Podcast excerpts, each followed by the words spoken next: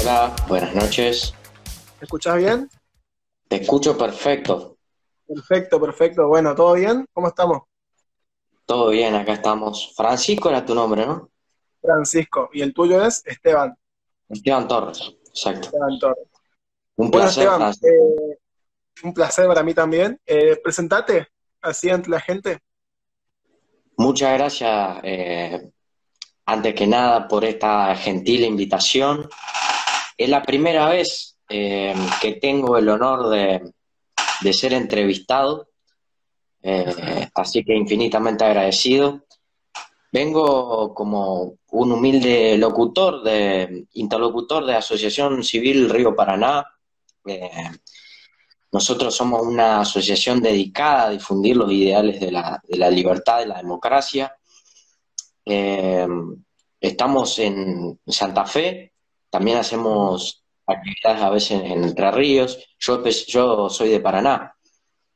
Sí. Eh, así que bueno, eh, podríamos decir que mm, estoy, estoy acá hoy porque bueno, creo que puedo aportar eh, cosas nuevas a lo que usualmente venimos escuchando, ligados a un enfoque meramente por ahí economicista. Nosotros somos mucho de invitar a economistas y demás para que charlen con nosotros. Así que espero, mi expectativa con esto es aportarte conocimiento a vos eh, y, a, Claro. y a- y a la audiencia con mi análisis. Así que bueno, eh, mi perspectiva es la de un comerciante. Eh, también, bueno, tengo estudios sociales y bueno, también estoy, mi perspectiva está ligada de alguna, de algún modo al sentido común, así que Claro. Decime, Esteban, ¿me puedes contar sí. un poco eh, lo que hacen la asociación para hablar un poco de, de la asociación, cómo trabajan, qué tipos de eventos realizan? Sí, cómo no. Mira, hace poco nosotros estuvimos organizando un ciclo de entrevistas muy interesante, en donde, bueno, tuvimos el placer de invitar a muchísimos economistas conocidos de acá de Argentina. Estuvimos con Expert, eh, con Milei, eh, Chakanowski. Así que estamos en eso, en el ciclo de las entrevistas. Nos pareció una muy buena iniciativa. Y bueno, también organizamos eventos.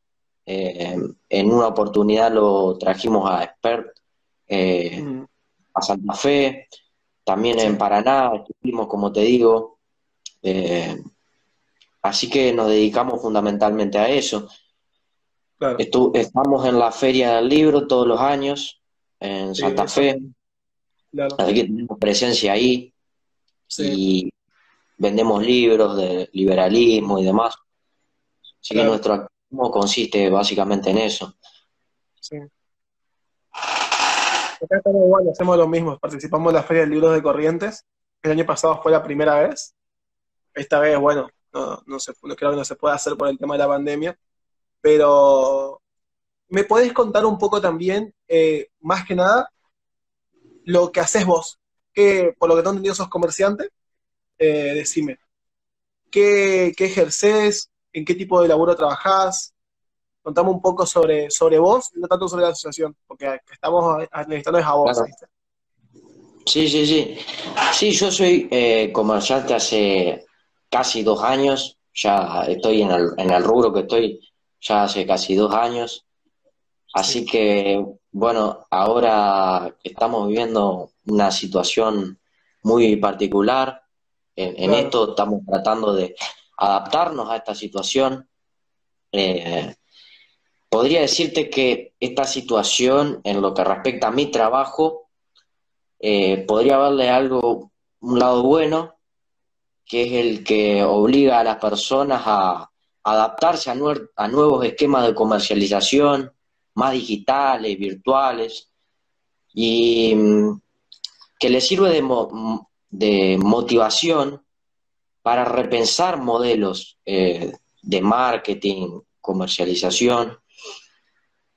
Eh, pero bueno, también eh, la contracara de esto es que a muchos comerciantes, yo en particular estoy muy relacionado con muchos comerciantes del, de mi área local, les cuesta, les cuesta adaptarse a, a estas cosas, eh, más teniendo comercios tradicionales, porque yo creo que esto es debido a que existe un gran pobrismo cultural, tecnológico en, nuestra sociedad, que, bueno, no todos pueden manejar, por ejemplo, un comercio por Internet, eh, porque básicamente no todas las personas tienen los conocimientos informáticos adecuados.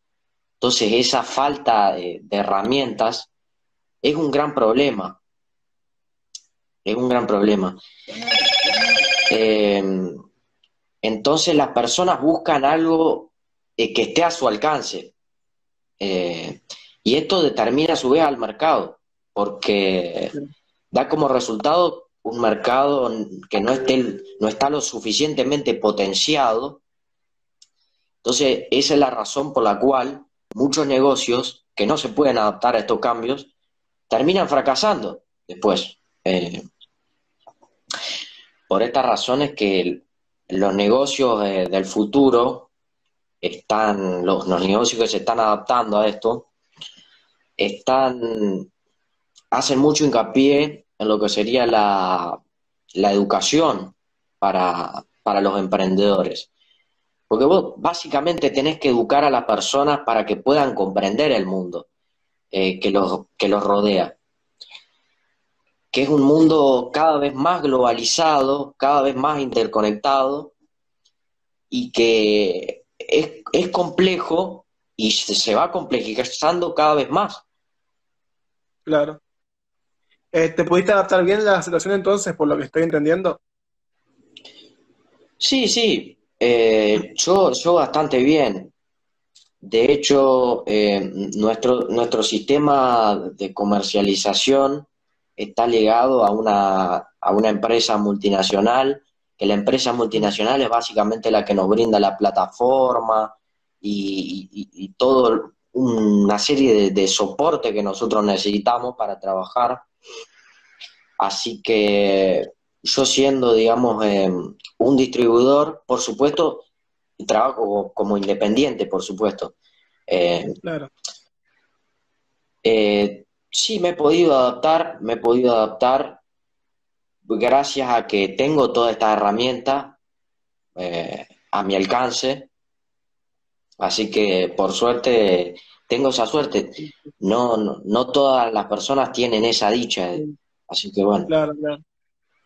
Eh, yo la verdad, yo soy estudiante, eh, estoy estudiando Derecho en la facultad acá de, en la UNE. Así que yo no sé lo que, lo que viven los comerciantes, yo no sé lo que están viviendo ustedes, tratamos de hacerlo porque yo, yo estoy en el Partido Libertario de Corrientes y estamos tratando de, bueno, de, alguna forma ayudar a la gente en esta situación. Y me gustaría saber em, qué crees de las medidas del gobierno. Me gustaría tu opinión sobre, sobre estas medidas enfocadas, entre comillas, solo en la salud y dejando un poco de lado a, gente como, como vos o como tus compañeros, ya sea de rubro o de familia, que lo dejaron prácticamente sin un tipo de alivio fiscal ni nada, nada para ayudar a, paliar la situación. Sí, mira, eh, todos sabemos que estamos viviendo momentos difíciles. Em, cada vez son más las personas que se están manifestando en contra de estas medidas. Lo pudimos ver hoy en las marchas multitudinarias en contra la cuarentena, que tuvieron lugar en Córdoba, en, Buenos Aires, en Rosario, en muchos lugares en donde, bueno, esto se está haciendo notorio y que ha sido provocado por un modelo de cuarentena que es único en el mundo. Eh, el modelo de cuarentena que eligió el gobierno atenta gravemente, por supuesto, a, las libertades individuales, eh, y esto es la raíz de lo que causa un, descontento que a su vez va creciendo cada vez más. Esto sumado a la crisis económica, digamos, que estamos viviendo. Eh, va a traer resultados que son esperables. Eh, además de esta crisis económica, le va a traer al gobierno una enorme crisis de gobernabilidad. Eh, se va a hacer muy difícil gobernar. La ciudadanía, la ciudadanía está cansada, está cansada de que no la dejen trabajar, eh, ya está cansada de que pasen por encima sus libertades. el gobierno yo creo que debe tomar acción ahora y dar marcha atrás, porque porque esto es insostenible. O sea, no le, no le conviene ni a él ni a nosotros. Y, personalmente yo he organizado, he sido partícipe también de algunos espacios de protesta contra de esto, para, porque considero importante defender nuestras, nuestras libertades, nuestros derechos constitucionales. Eh, a pesar del contexto particular de pandemia en el que estamos.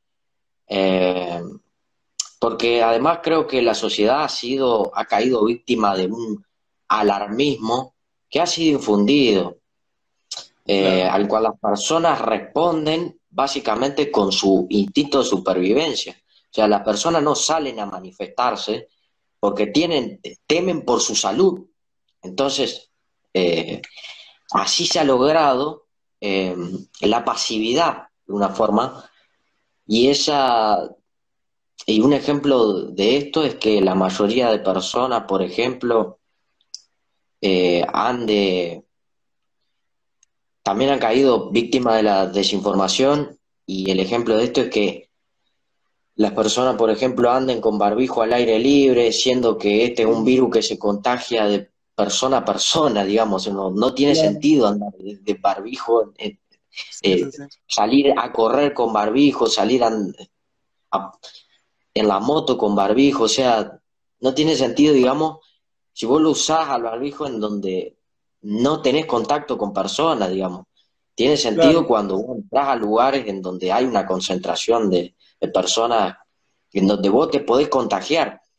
Pero esta, fíjate cómo está eh, desinformación nos perjudica porque el barbijo, de hecho, usado de esa forma mal, puede llegar a dañar inclusive nuestro organismo, hace mal, porque vos estarías respirando eh, los gases que no necesitas, vos al exhalar eh, despedís eh, lo que no, los gases que tu cuerpo no necesita, entonces vos lo estarías respirando y te hace mal. Inclusive te puede llegar a enfermar, porque mm. si vos no tenés la, higiene adecuada, no lo, no lo lavás todos los días, eh, te podés llegar a enfermar inclusive. Entonces ahí tenés la prueba de que el ciudadano está desinformado, eh, Y este, este ciudadano guiado por sus por su instinto de, supervivencia, tiende a cometer acciones irracionales. Por ejemplo, no sé, te puedo decir que cuando salen desesperados a, comprar alcohol en gel, y siendo que podrían obtener lo mismo lavándose las manos, pero claro. están todos, eh, como están todos víctimas de este alarmismo infundido, salen todos masivamente a comprar alcohol en gel. Bueno, esta es una respuesta de nuestro organismo a ese estímulo, digamos, que, dan los medios. Eh, y hoy yo creo que además, hoy esto es lo que nos gobierna. Nos gobierna una persona guiada por su instinto. Desde mi perspectiva, eh, esta, esta situación merece una solución más racional de la que estamos adoptando. Fíjate que eh, te, voy a, te voy a citar a alguien que es muy cercano al gobierno, para que veas eh, como prueba de, lo que yo te estoy diciendo, que no es santo de mi devoción necesariamente, Guillermo Moreno. Eh, ah, claro. Guillermo Moreno, que fíjate, te voy a citar explícitamente lo que dijo. Fíjate que decía que el sábado, el sábado lo vi cansado. Eh, humildemente me parece que el presidente debería descansar yo vi la conferencia de prensa y no pude, eh, y vi que confundió 100.000 con un millón. La vez pasada, en un canal de televisión, dijo que la toma de decisiones en un grupo de, eh, de expertos, que él toma las decisiones, perdón, basada en un grupo de expertos porque le gusta cómo opinan. Eh, es decir, que sobre algo que no conoce toma decisiones con lo que piensan igual que él. La verdad que es complicado. Sería bueno que hablen los ministros y que el presidente baje el nivel de excitación. Fíjate, fíjate lo que está, lo, lo que dice el propio Guillermo Moreno, digamos, siendo un, un kirchnerista acérrimo, ni siquiera él defiende lo que está haciendo Fernández. Eh, es que debe ser difícil de defender lo que está haciendo Fernández, si te pones a pensar. Claro, claro, sí. Eh, bueno, yo creo que esta persona tenemos de presidente ha cometido una serie de acciones que son totalmente irresponsables. Salió a decir, por ejemplo, en principio que era bueno tomar mate porque el, agua caliente mataba el virus, digamos, cosa que después la OMS, o sea, eh, esto es totalmente payasesco, digamos, un, un, presidente serio no puede decir estas cosas. Eh, También es llamativo como eh, la ausencia de la vicepresidenta.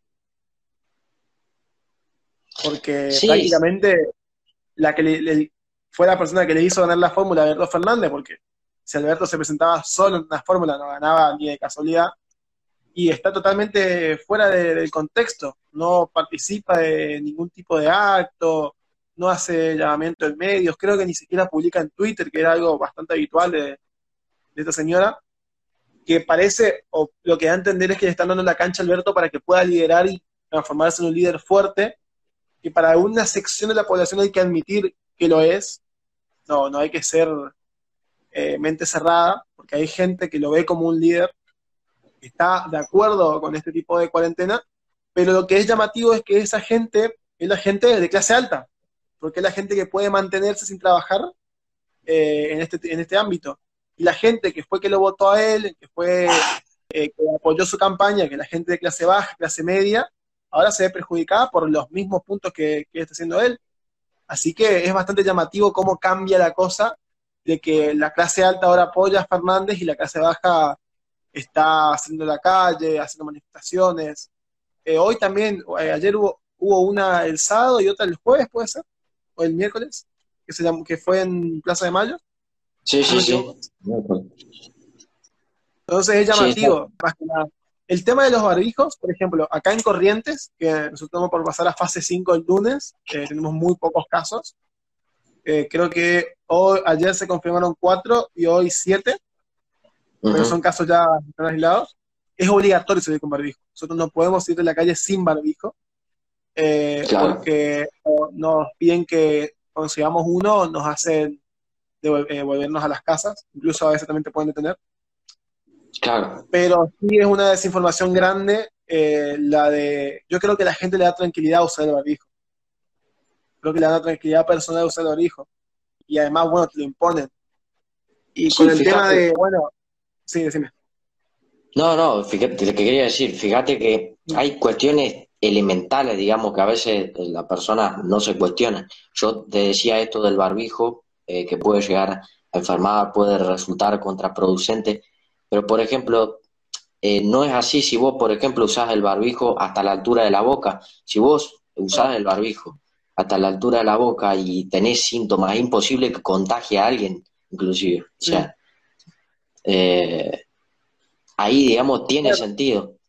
Pero. Sí, es, eh, todo muy raro, porque hay mucha desinformación en el medio, la OMS tampoco es clara, eh, incluso ahora está en una guerra, ya Trump le, le, negó los fondos, la verdad que personalmente me parece una acción aceptable, eh, pero yo creo que esa desinformación y ese miedo le genera, le es favorable al gobierno, porque con este miedo se le hace más fácil gobernar. Incluso se hizo muy famoso un tweet de Alberto Fernández, no sé si viste, que creo que en 2012, 2013, había puesto que eh, si vos gobernás con miedo, no estás gobernando bien. Entonces es lo que está haciendo él ahora. Claro. Yo no, no, sé si es tan así, pero lo que te puedo asegurar, o sea, la certeza que yo tengo es que la pandemia requiere un abordaje multidisciplinario que el gobierno no está dando. Eh, como te digo, se está rodeando de profesionales de la salud que eh, dicen lo que a, Fernández le, le, le, gusta oír. O sea, digamos, eh, los profesionales de la salud que no dicen lo que a Fernández le gusta, directamente los echan, se van. Así de simple vos tenés la prueba cabal de lo que yo, te, lo que yo estoy diciendo de la separación eh, que hubo con Ginés. Fíjate que en la, en la última conferencia de prensa, Ginés no asistió, no fue. Esto es una prueba cabal, digamos, de, esto que yo te estoy diciendo. No está de, ni siquiera él está de acuerdo con lo que está haciendo Fernández. Eh, me parece que hay que entender eh, esto en base a nuestro contexto, no podemos enfrentar una pandemia de la misma forma que lo hacíamos en el siglo XV, en el siglo XVI, es una locura. En ese tiempo se tenía la idea de enfrentar a la pandemia eh, con un encierro total, con fuertes controles policía con la calle. Em, esto es acorde, por supuesto, a la época en donde, no se, donde se tenía muy poco conocimiento eh, sobre los virus y la, la medicina era muy precaria, contaba con pocos instrumentos preventivos. Eh, hoy en día la medicina tiene muchísimo, digamos, alternativas, muchísimas respuestas para darte. Nosotros tenemos muchísimos mecanismos preventivos, me parece totalmente irracional, esto es casi un insulto a la inteligencia lo que está haciendo. Sí. Eh, a mí no me interesa, digamos, caer en el debate de cuáles han sido los o cuáles serán los mejores modelos de cuarentena, porque creo que eh, eso lo va a determinar el tiempo. O sea, con el paso del tiempo nosotros vamos a ver, y ya lo estamos viendo, de hecho, eh, cuáles van a ser los mejores modelos de cuarentena. Por ahora nosotros estamos viviendo eh, las consecuencias de esta cuarentena que ha tomado el gobierno, que son consecuencias inmediata, digamos, que ya estamos sufriendo día a día, por eso los comerciantes ya están saliendo a la calle, esto no se aguanta más. Eh, y la verdad, sinceramente, sinceramente, yo no puedo creer eh, que exista un grado de desinformación tal del gobierno y que se desocupe tanto de la economía, que diga no me corran con la economía, cuando le preguntan por la economía diga yo de eso no quiero hablar, eh, que a mí sinceramente me hace dudar de las buenas intenciones del gobierno. O sea, es, lógico, porque no puede ser tan ignorante. Es un acto lamentable, digamos. Exige a todos que se queden en sus casas mientras él mismo incumple esa regla, porque sale a los barrios a saludar a la gente. O sea, ¿qué es eso? No puede ser. mal puesto, un desastre. Es, como si se estuviera burlando de nosotros. La verdad, es lamentable. Sí, eh, te pregunto, ¿vos tuviste que descargar la, app Cuidar para tu laburo? No, no, no, no, no, yo no, por suerte no. Por suerte, claro. Sí, porque es otro, otro tema que está muy, muy, muy charlado porque es prácticamente saber dónde estás, ¿viste? La verdad, me hace recordar mucho a esa ese, ese tipo de aplicación que se quería hacer, que quería hacer el gobierno comunista chino, de saber dónde están las personas y que se las pueda puntuar para esa, ver ese comportamiento. esas aplicaciones existen en el gobierno chino. Ah, existen ya. existe, sí, por supuesto. Eh, la, la, la aplicación incluso registra todos los movimientos bancarios de los ciudadanos y cuando eh, la situación fiscal y todo. Y cuando un ciudadano se encuentra, ya sea en desacuerdo al gobierno, en una situación fiscal, digamos, eh, en una situación fiscal complicada, que no haya pagado sus impuestos, que no haya pagado la deuda con los bancos, esa aplicación lo escracha públicamente a los ciudadanos, mostrando la cara de los ciudadanos en, la, en las pantallas grandes que tienen. Mirá si no es orwelliano esto, una... Fíjate, eh, escrachando a los ciudadanos, mostrando la pantalla y el nombre de todos los ciudadanos, públicamente en las plazas, en, en, donde vos podés ver las propagandas publicitarias, en esos lugares vos ves los nombres de las personas. Esta, esta aplicación, esta aplicación, y no solamente ahí están las personas económicamente eh, adeudadas, complicadas con el gobierno, sino las personas que están en contra del gobierno. Las personas que están en contra del gobierno también entran en esta categoría. Eh, hay personas que han sido escrachadas, eh, han desaparecido inclusive eh, por investigar casos de corrupción del gobierno vinculados a funcionarios del gobierno chino, para que te dé una idea. Así que ah, es preocupante. Fíjate que Fernández es muy próximo, es muy próximo al, gobierno de Xi Jinping. Eh, pareciese como si fuese su modelo, digamos, de, sociedad a seguir. Eh, así que bueno. Eh, es que es raro. Fernández es muy raro porque vos te fijas y tiene como etapas el tipo, ¿viste? Por decirlo de una manera. En más o menos dos, 2004, 2003 decía algunas cosas medio que vos decís, bueno, es aceptable que lo diga. Después sale con que es, me acuerdo de en campaña he dicho que era liberal, progresista, peronista. Ajá. Eh, el tipo. Eh, después ves tweets de él diciendo cosas que ahora está haciendo. Eh, la verdad es que es muy raro el personaje del presidente, porque no tiene una forma de ser, es un panqueque, resumen, ¿viste? Baja, lo que yo creo, va cambiando, va cambiando de, forma de pensar dependiendo de la situación y qué lo conviene más. Mi visión sobre eso, mi visión sobre eso es que ese es un acto eh, desesperado por obtener consenso. Eh, lo mismo, lo, todos hacen lo mismo, básicamente. Fíjate, Macri decía, decía ser peronista. Eh, eso, esos actos, digamos, de, de, tratar de cooptar al electorado que, que no, que no que se siente ajeno a las ideas, es simplemente una maniobra política para captar más votos, nada más que eso. Eh, hay que entenderlo como un fenómeno político de esa forma. Claro. Sí, no, a mí me llama un poco la atención porque viste que dentro de todo hay gente que, o políticos que tienen una visión clara, tienen una línea clara de pensamiento, o decís, bueno, Cristina Fernández de Kirchner, sabes que es peronista. Em, pero ¿a qué me refiero a Alberto Fernández? Alberto Fernández estaba peleado con Cristina Kirchner en 2017. si era posible, le tiraba un camión encima y terminó haciendo la fórmula de él en 2019. Entonces, es llamativo, digo que es una persona que cambia mucho de, rango dependiendo de lo que le conviene al tipo.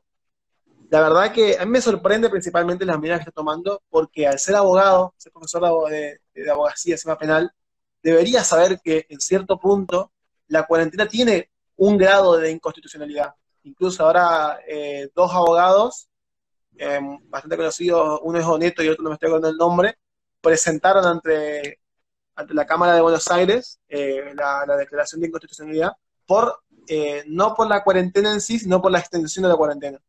Ya estaban a favor de la cuarentena esta de 30 días que se empezó al principio, pero la extensión se ve que que yo todavía estoy en primer año en la facultad, entiendo en ciertos puntos por qué es inconstitucional, pero eh, esa gente obviamente sabe más, y un tipo como Neto, que está hace años metido en, el, en el rubro, ¿no?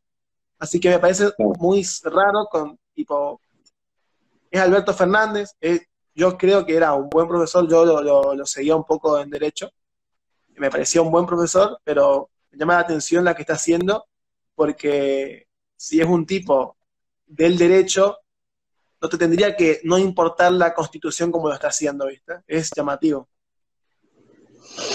Sí, mira, eh, con respecto a eso, yo no soy experto en el tema. Eh, hace poco, hace poco tuve el honor de poder entrevistar a Nicolás Márquez y lo que él decía era que eh, un modelo de cuarentena podría haber sido llevado a cabo de esta forma que se está haciendo, habiendo decretado el estado de sitio. Estado de sitio, claro, ahí sí. Ahí vos tenés el aval de que vulneran los, derechos eh, fundamentales. Claro, claro. pero en cierto punto no se puede declarar estado de sitio porque vos tenés que tener un desorden, un desorden interno dentro del país o ataque exterior.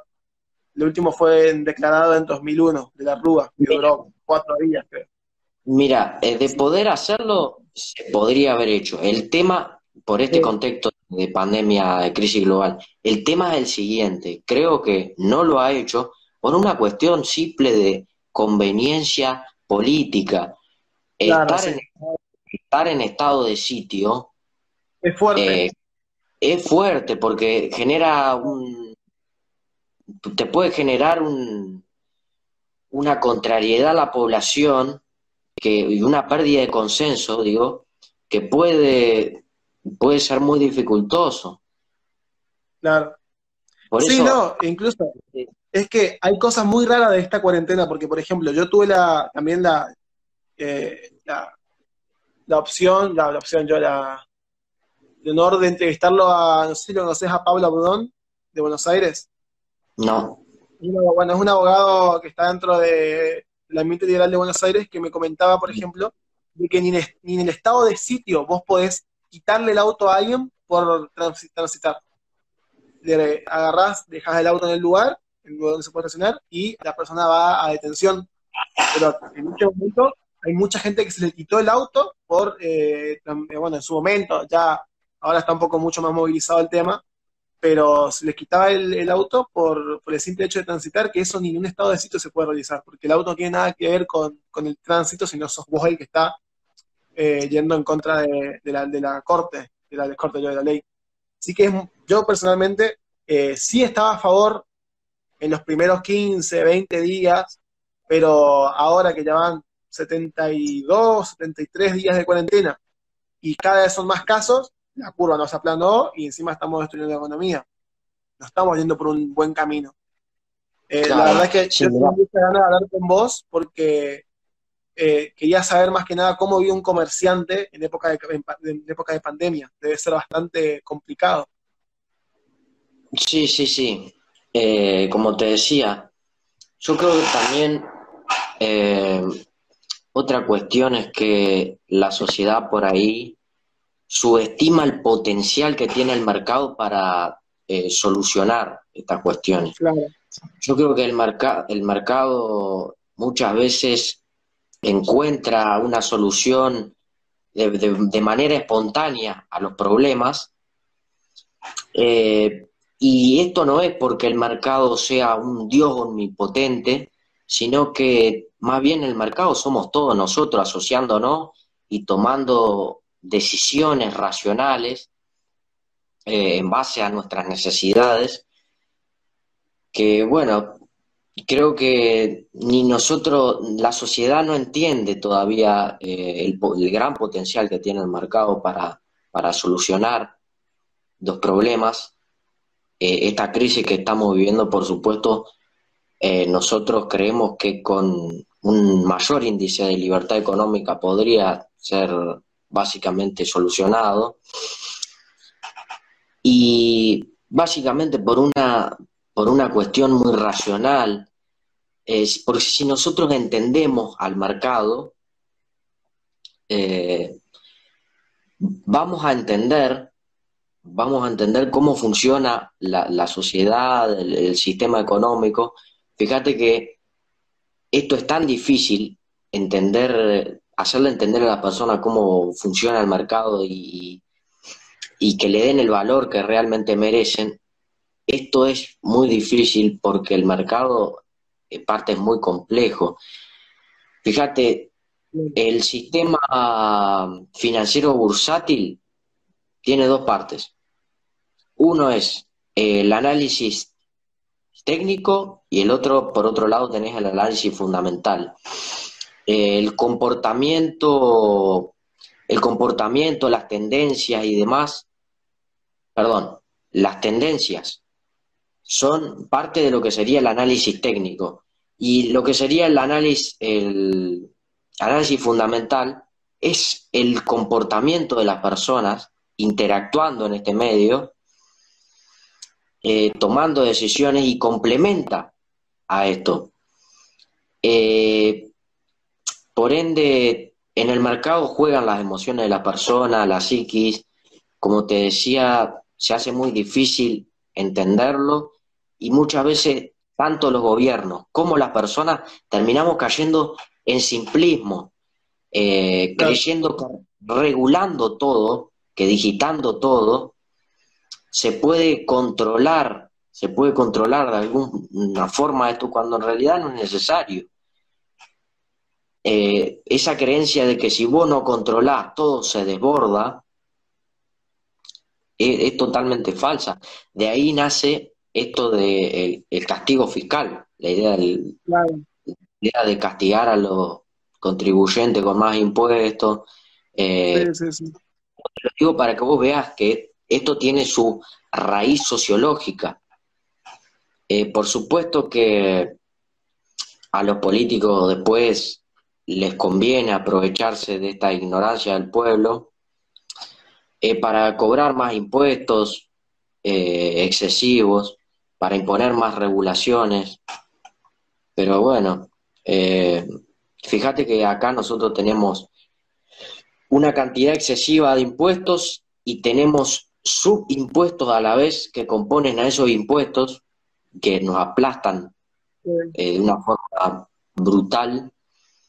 La cantidad de trámite que nosotros tenemos que hacer para abrir una empresa es gigantesca. La cantidad de regulación a la que estamos. Yo, por ejemplo.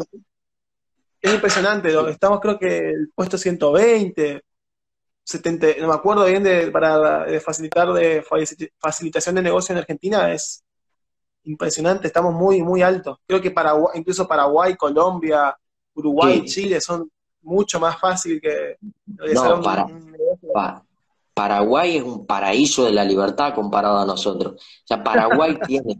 No, no, sí, Paraguay es comparable. Y bueno, Chile también, Chile también, de hecho.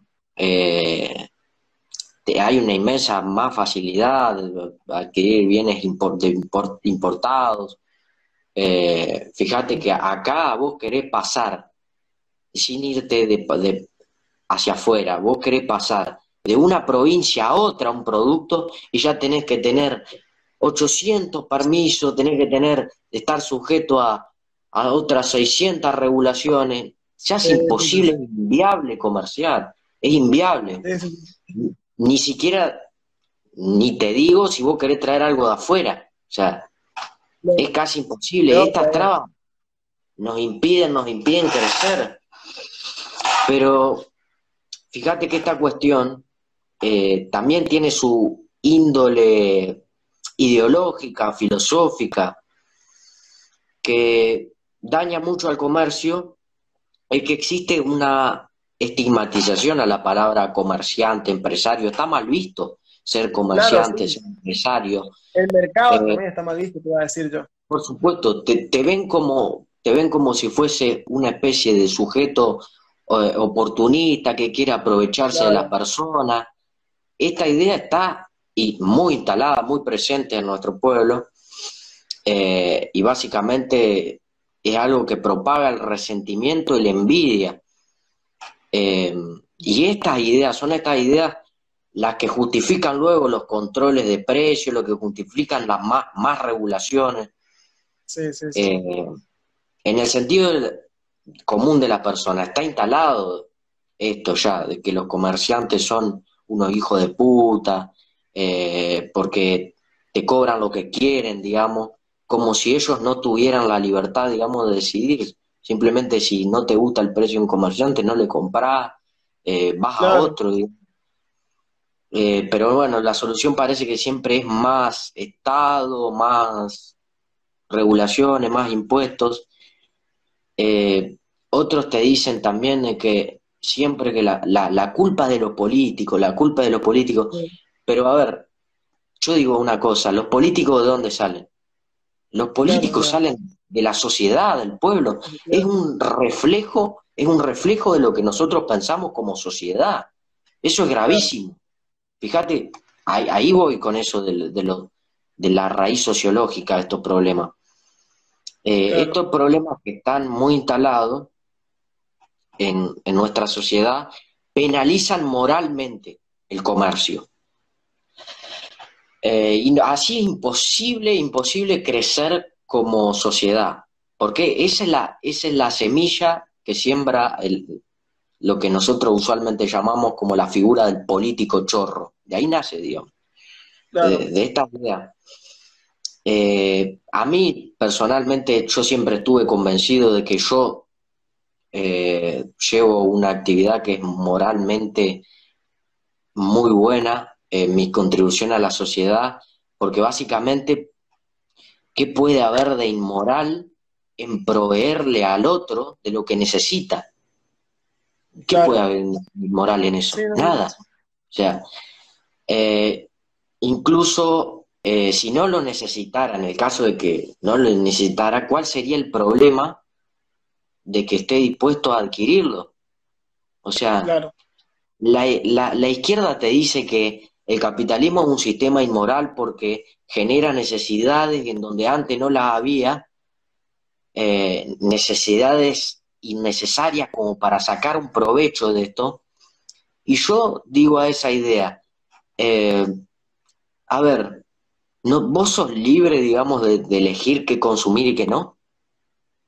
Sí, entonces, ¿de qué te estás quejando, digamos? No tiene sentido. Eh, yo, nadie obliga a nadie a, consumir nada.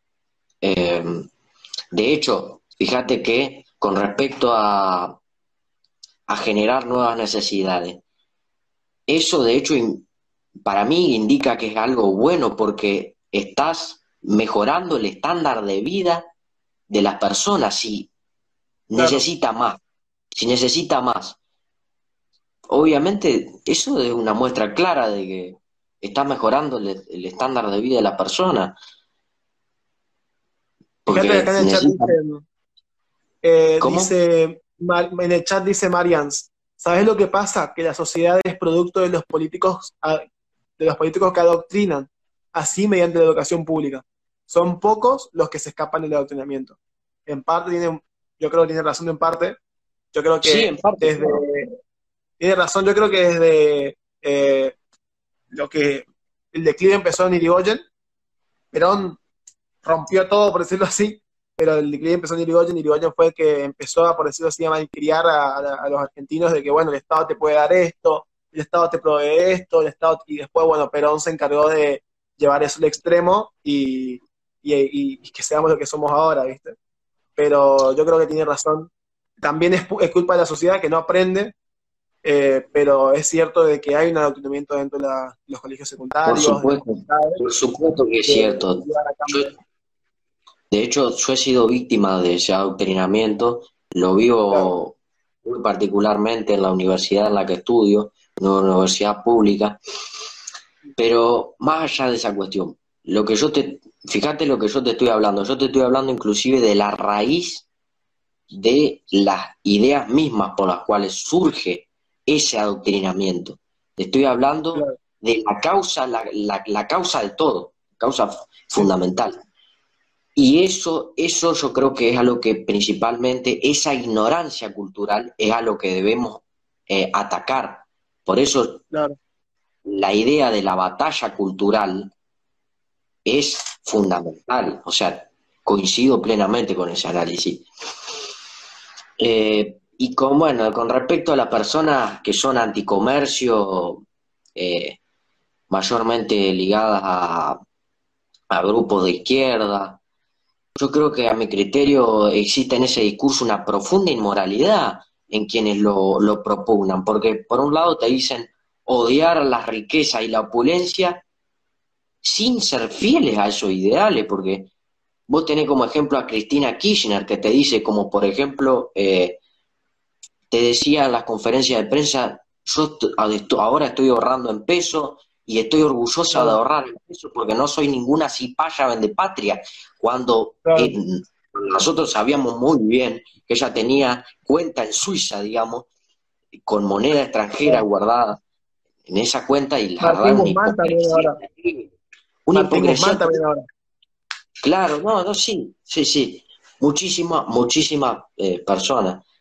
Tenés hasta, o sea, no solamente políticos, como para darte un ejemplo, vos tenés cantantes, por ejemplo, en el rock argentino, el Indio Solari, que te dice, que te canta que el lujo es vulgaridad y tiene un departamento de millones en el centro de Nueva York, o sea, digamos. Claro. Bueno, ahí, ahí vos te das cuenta de la profunda hipocresía que existe en, estos sectores, en quienes propugnan esta idea, eh, y impugnan estos discursos que hacen mal a la sociedad, porque penalizan el comercio, eh, difunden el odio hacia las empresas, hacen pelear a las personas por su estatus social, eso es terrible. Hacen que haya discordia entre los que deberían ser aliados, digamos, porque trabajadores y empresarios deberían ser aliados desde, el principio. Alguien le provee eh, trabajo y el otro le provee mano de obra. O sea, es un acuerdo que por ningún lado se ve que la verdad que haya opresión y que haya... Pero bueno, eh, yo creo que si nosotros logramos la armonía social entre esos dos actores sociales, trabajadores y empresarios, nosotros podemos crecer mucho, solucionar muchos problemas. El tema es batir estas ideas que generan divisiones entre nosotros básicamente con la batalla cultural. No hay otra forma. Con la resistencia y con la resistencia a las instituciones del Estado, con la resistencia a las instituciones del Estado. No hay otra forma, no hay otra forma de hacerlo. Esteban, estamos llegando ahora de directo y eh, tenemos que empezar a cerrar ya, así que vamos a, empezar a redondear. La verdad que que entiendo, va, en parte de tu, situación, eh, yo también tengo a mis viejos, eh, mi padrastro tiene dos fábricas acá en Corrientes, una de inflable y otra de, piletas, y se tuvo que adaptar a la situación, ya en sí, en, esta, en estos puntos, vender un inflable es imposible, porque no hay fiestas de cumpleaños, así que eh, nos fuimos adaptando de diferentes formas para, para ayudarlo, y la verdad es que es interesante ver cómo muchos negocios cierran. Justo hoy fui, pasé por la principal peatonal de Corrientes y me daba cuenta, me impresionaba la cantidad de negocios cerrados que vos mismos, capaz un mes antes, fuiste a comprar algo y veías que el negocio era próspero, pero culpa de la cuarentena estamos así. Así que si queríamos cerrando la charla, si querés decir unas cositas más, esto se graba y se guarda en el canal de YouTube del club tenés que buscar y, te mandás. Así que vamos cerrando. Buenísimo, buenísimo, Francisco. Sí, mira, eh, esa, esa cuestión eh, a mí me genera muchísimo dolor eh, ver que nuestro pueblo no sea capaz de, de reflexionar sobre estas cuestiones. y me da, me da muchísima lástima eh, fundamentalmente porque, por esto que yo te decía, de la pasividad generada en el pueblo, que es una pasividad que le conviene, le conviene a la, clase política para hacernos dependientes de ellos, eh, que es la raíz del populismo, la raíz de todos los males de, nuestra, de nuestra república, y que, bueno, es lamentable ver cómo, cómo esto sigue creciendo, cómo estos discursos siguen vigentes hoy, siguen vigentes hoy, ya son cuestiones para mí, la verdad que deberían haber sido superadas. Eh, pero bueno, espero que sinceramente que podamos dar un paso, un paso más, eh, más hacia allá, eh, podamos afrontar esto de una forma más racional, inteligente, a la que estamos haciendo. Y como te dije anteriormente, la única forma es brindar lucha, como lo estamos haciendo nosotros, como lo estamos haciendo ahora, eh, concientizando a las personas, eh, poniéndoles más que nada, yo no intento convencer a nadie, yo digo, eh, hay que poner estas cuestiones para que las personas puedan reflexionar sobre esto. Convencer a alguien, convencer a alguien es muy difícil pero hacerlo reflexionar sobre estas cuestiones es fácil. Entonces, de ahí se empieza. De ahí se empieza. ahí se empieza. Bueno, muchas gracias, Esteban. Pasate muchas gracias, chicos. Por el, por el canal de YouTube del club. Va a estar seguro tu entrevista. Eh, si no, de última yo te paso por WhatsApp cuando la, suban. Así que un gusto y gracias a los que a los que nos estaban viendo. Dale, gracias, Hasta luego, nos vemos.